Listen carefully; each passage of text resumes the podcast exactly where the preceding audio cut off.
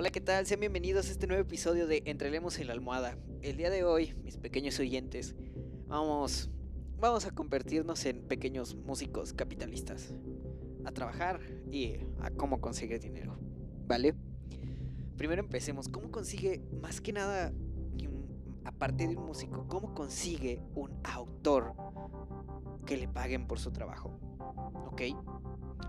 Bueno, esto es un acuerdo y primero que nada se trata de tienes que obtener cierto precio acordado por los distribuidores. Ellos acuerdan cuánto te toca, cuánto se quedan ellos y cuánto se regresa para tu equipo. ¿Ok? Ese es el PPD. ¿Ok? Ese PPD para nosotros se presenta de una manera muy curiosa. Se presenta como regalías. ¿Quién no ha escuchado hablar de eso? Cuando existe el nuevo invento millonario y dice, no, pues todos los años me llegan, o meses me llegan regalías de tanto por, por esto que hice, por este invento que creé, por, porque este, esta persona está utilizando mi patente. Eso es una regalía y lo mismo, caballeros, nos toca a nosotros. Les voy a poner un pequeño ejemplo, ¿vale? Digamos que ustedes trabajan para el cine para empresas populares o algo y, graban su película con su música. ¿Ok? Ahí hay varias opciones. Entre ellas se encuentra la opción de que te paguen una vez un pago único y te alejes del medio. No, no de todo el medio, pues, o sea, que ya no recibas un pago por eso. O el pago por regalías. Ambos son una ruleta rusa. Si te toca, te toca bien. Si no, no te toca nada. Puedes decidir, ¿sabes qué? Esta película se ve bien, va a ganar y apuestas a la inversión que sería ganar por regalías. Pero resulta que no da tanto. Entonces ahí recibes menos regalías por tu pago que si hubieras vendido tu pieza para que lo utilicen ya ellos sin ningún problema. Pero puede ser al revés, que tú digas, esta esta película va a ser un fracaso total y que sea un éxito tremendo que nadie se lo esperaba, pero que todos van a ver. Cualquiera de las dos cosas puede pasar y puedes estar en cualquiera de las dos situaciones. ¿Ok?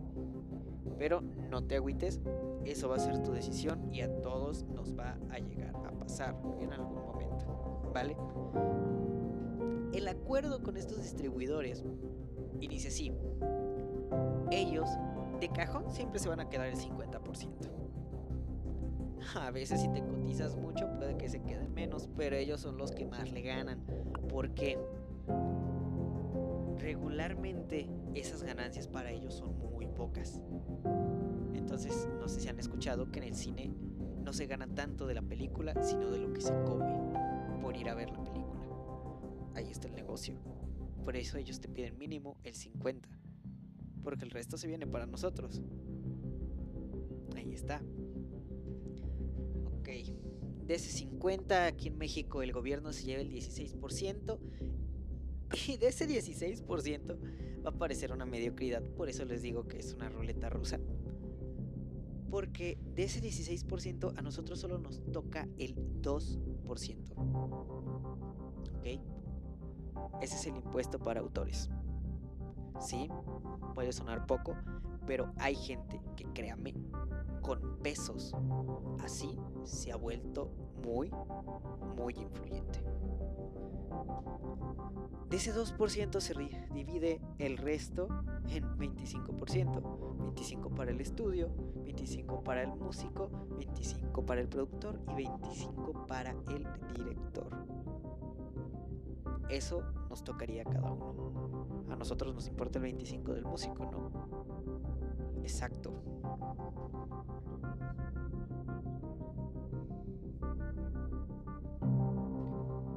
Ahora, ¿qué más se puede decir de esto? ¿Cómo se nos va a ver reflejado esto en nuestra cuenta bancaria? Nosotros como músicos tenemos dos opciones.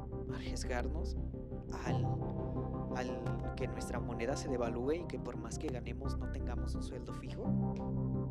¿O la opción más estable, que es, mejor dicho, la única opción?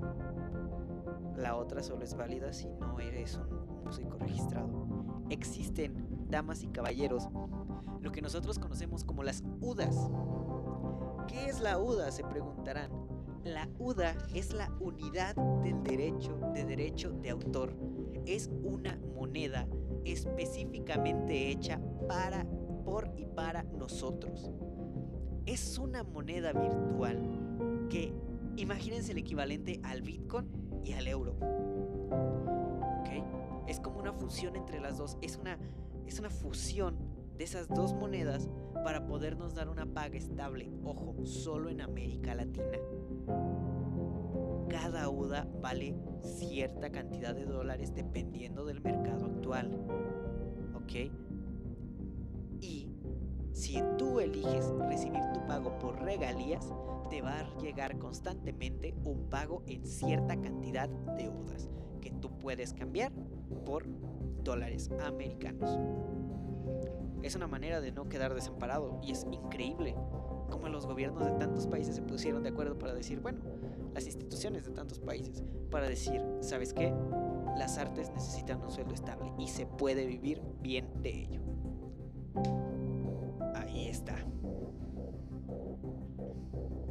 Ok. Siguiendo con las regalías. Existen tres tipos de regalías. ¿Ok? Regalías mecánicas, por ejecución pública y de sincronización. Las regalías mecánicas son aquellas que se ganan por la compra de los productos físicos. ¿Ok? Si ustedes, mis pequeños artistas capitalistas, les venden un disco o venden ustedes un disco, ustedes o el autor del disco van a recibir una regalía mecánica por la venta del producto oficial y en físico. Ahora, que si usted pone una regalía de ejecución pública, ¿eso para qué es? Se preguntarán. Fácil. Es todo medio digital, radio o televisión en el que aparezcan. Ojo, televisión, podcast, perdón, televisión puede variar un poco ya que también entra dentro de la siguiente categoría. Radio, podcast, programas de internet, todos esos son... Ah, streaming. Todos esos son productos que entran dentro de las regalías de ejecución pública. También incluso si ustedes van a una tienda y escuchan una canción suya, lo más posible es que esa misma canción les esté generando regalías de ejecución pública. ¿Ok? Ustedes, mis pequeños músicos capitalistas, en este momento deben estar diciendo, ok, ¿y cuáles son las regalías de sincronización? Es una gran pregunta.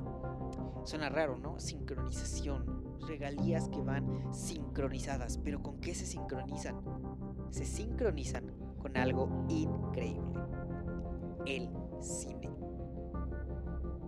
Cuando tú recibes pago por regalías de una película, recibes regalías por sincronización, porque tu música está en esa película.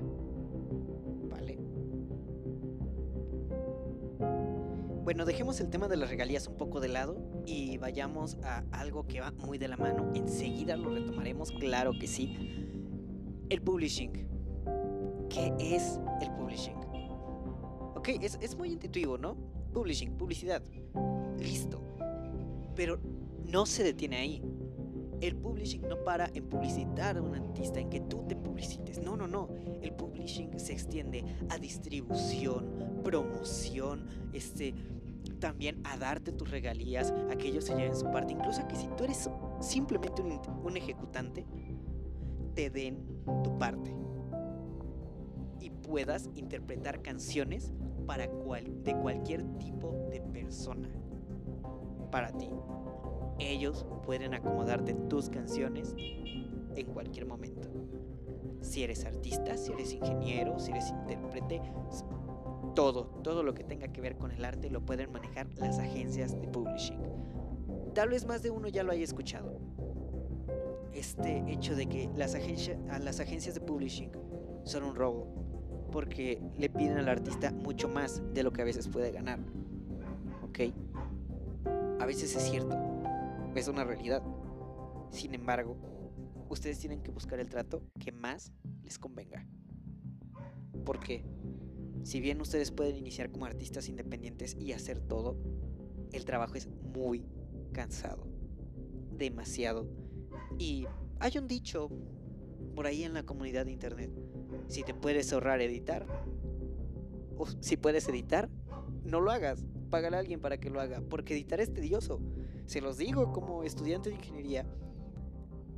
Editar es un proceso muy tedioso. Claro, puedes generar creaciones increíbles, pero es tedioso y cansado. Si como artista, aparte de componer, grabar, ejecutar y editar, te dedicas a hacer el publishing de tus piezas, va a ser un trabajo muy duro. Si lo logras, excelente, eres increíble. Todos los que lo hacen lo son. Pero si se pueden facilitar el trabajo, vale la pena desembolsar uno que otro peso. ¿Vale? No sé si ustedes tenían la idea, pero el publishing surge a través más o menos del siglo XIX, primera mitad del siglo XIX. Bastante curioso, ¿no? En un siglo donde, ¿qué publicitas? Circos, canciones, teatro, y ya existían distribuidoras de música en ese entonces. ¿Ok? Entonces, para la música, ¿cómo, cómo la distribuyen? Si apenas podían, tal vez ni siquiera podían grabar audio aún. ¿Qué es lo que hacían? Imprimir. Imprimían todas las piezas posibles para distribuirlas. ¿Ok?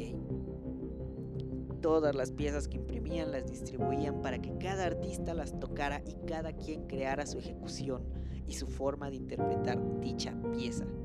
Eso es el publishing. Así sobrevivió el publishing, mínimo en la música, para seguir hasta convertirse en las grandes casas productoras que son hoy en día.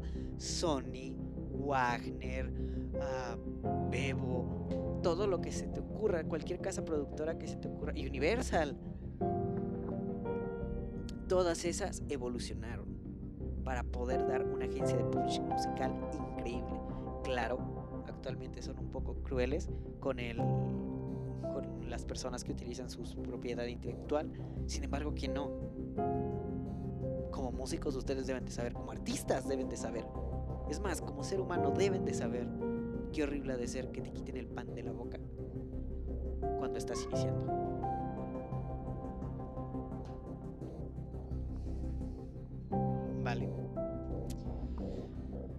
Avancemos un poco igual dentro de este tema y digamos, ¿qué se necesita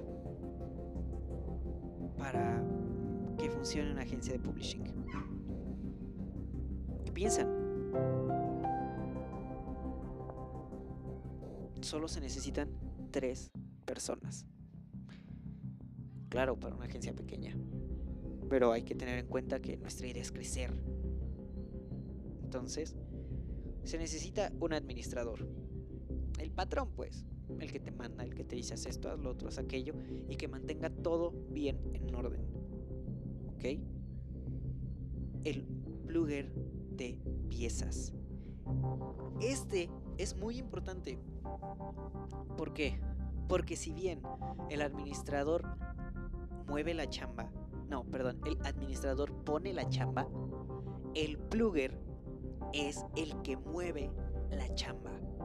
Él es el que dice, ¿sabes qué? Tengo este compositor excelente, nos dio esta pieza, le vamos a dar tanto de estas regalías y tú la vas a ejecutar, y tú la vas a presumir, y tú la vas a cantar.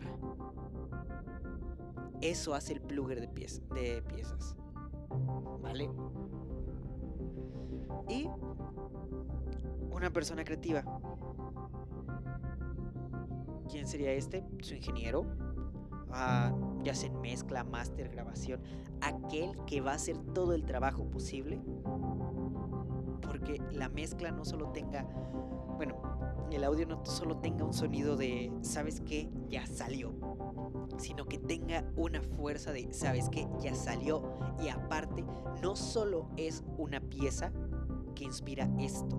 Ya no solo es una idea, es un evento. Es todo lo que va a suceder. ¿Vale?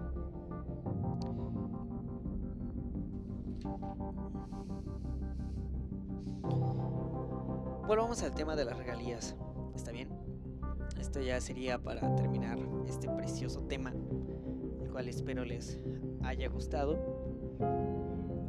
Pero miren, para las regalías, ¿cómo se obtienen? ¿Cómo imaginan ustedes que obtendrán las regalías? Claro, las pueden recibir directamente a su cuenta bancaria o les puede llegar su valor en mudas en su cuenta, pero ¿en dónde tienen que estar registrados? En México tienen que estar registrados ante la SACM. ¿Ok? ¿Por qué la SACM? Esta es la organización máxima para darnos el dinero que nos corresponde. Es lo que nos brinda nuestro pan. Es nuestro patrón. Bueno, no es nuestro patrón, es como nuestro banquito. ¿Vale? Tenemos nuestro banco en las, en las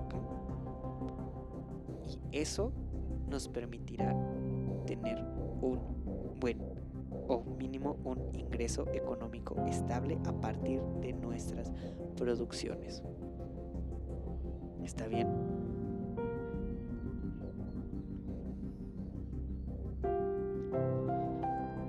caso de estar en Estados Unidos, puede ser la BMA o la CESAP. Okay. Estas dos son, son organizaciones también son iguales que la SAC. Pero... Ah, también la SCAP. Una disculpa.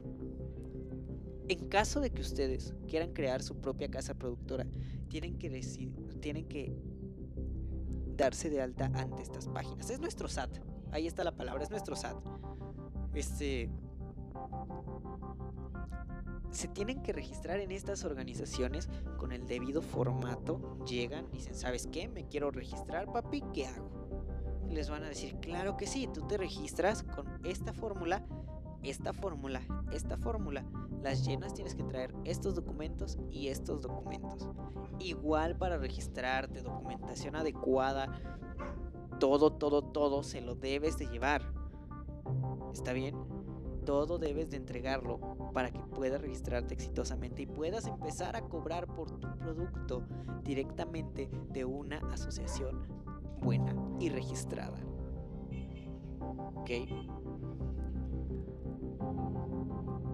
Ya una vez que te registras y todo, también puedes abrir tu agencia de publishing en México y cualquiera de los países que te acepte estos mismos términos. ¿Vale? Algo que hay que aclarar cada vez que vas a la SAC a registrar una obra, tienes que llenar el formulario por pieza u obra. Sé que esto suena redundante, pero puedes, puedes registrar tanto un sencillo como todo un álbum. Y cualquiera de las dos te va a funcionar. Esto fue Entre Lemus y la Almada, damas y caballeros, espero que les haya gustado. Este fue hecho con mucho amor y mucha pasión para ustedes. Ojalá les sirva de algo me ayuda.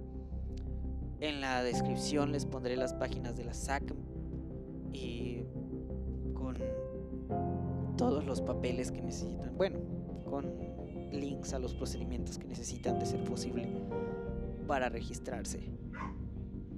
Esto fue entre Lemus y la almohada, transmitiendo para ustedes desde Morelia, Michoacán. Que tengan un hermoso día.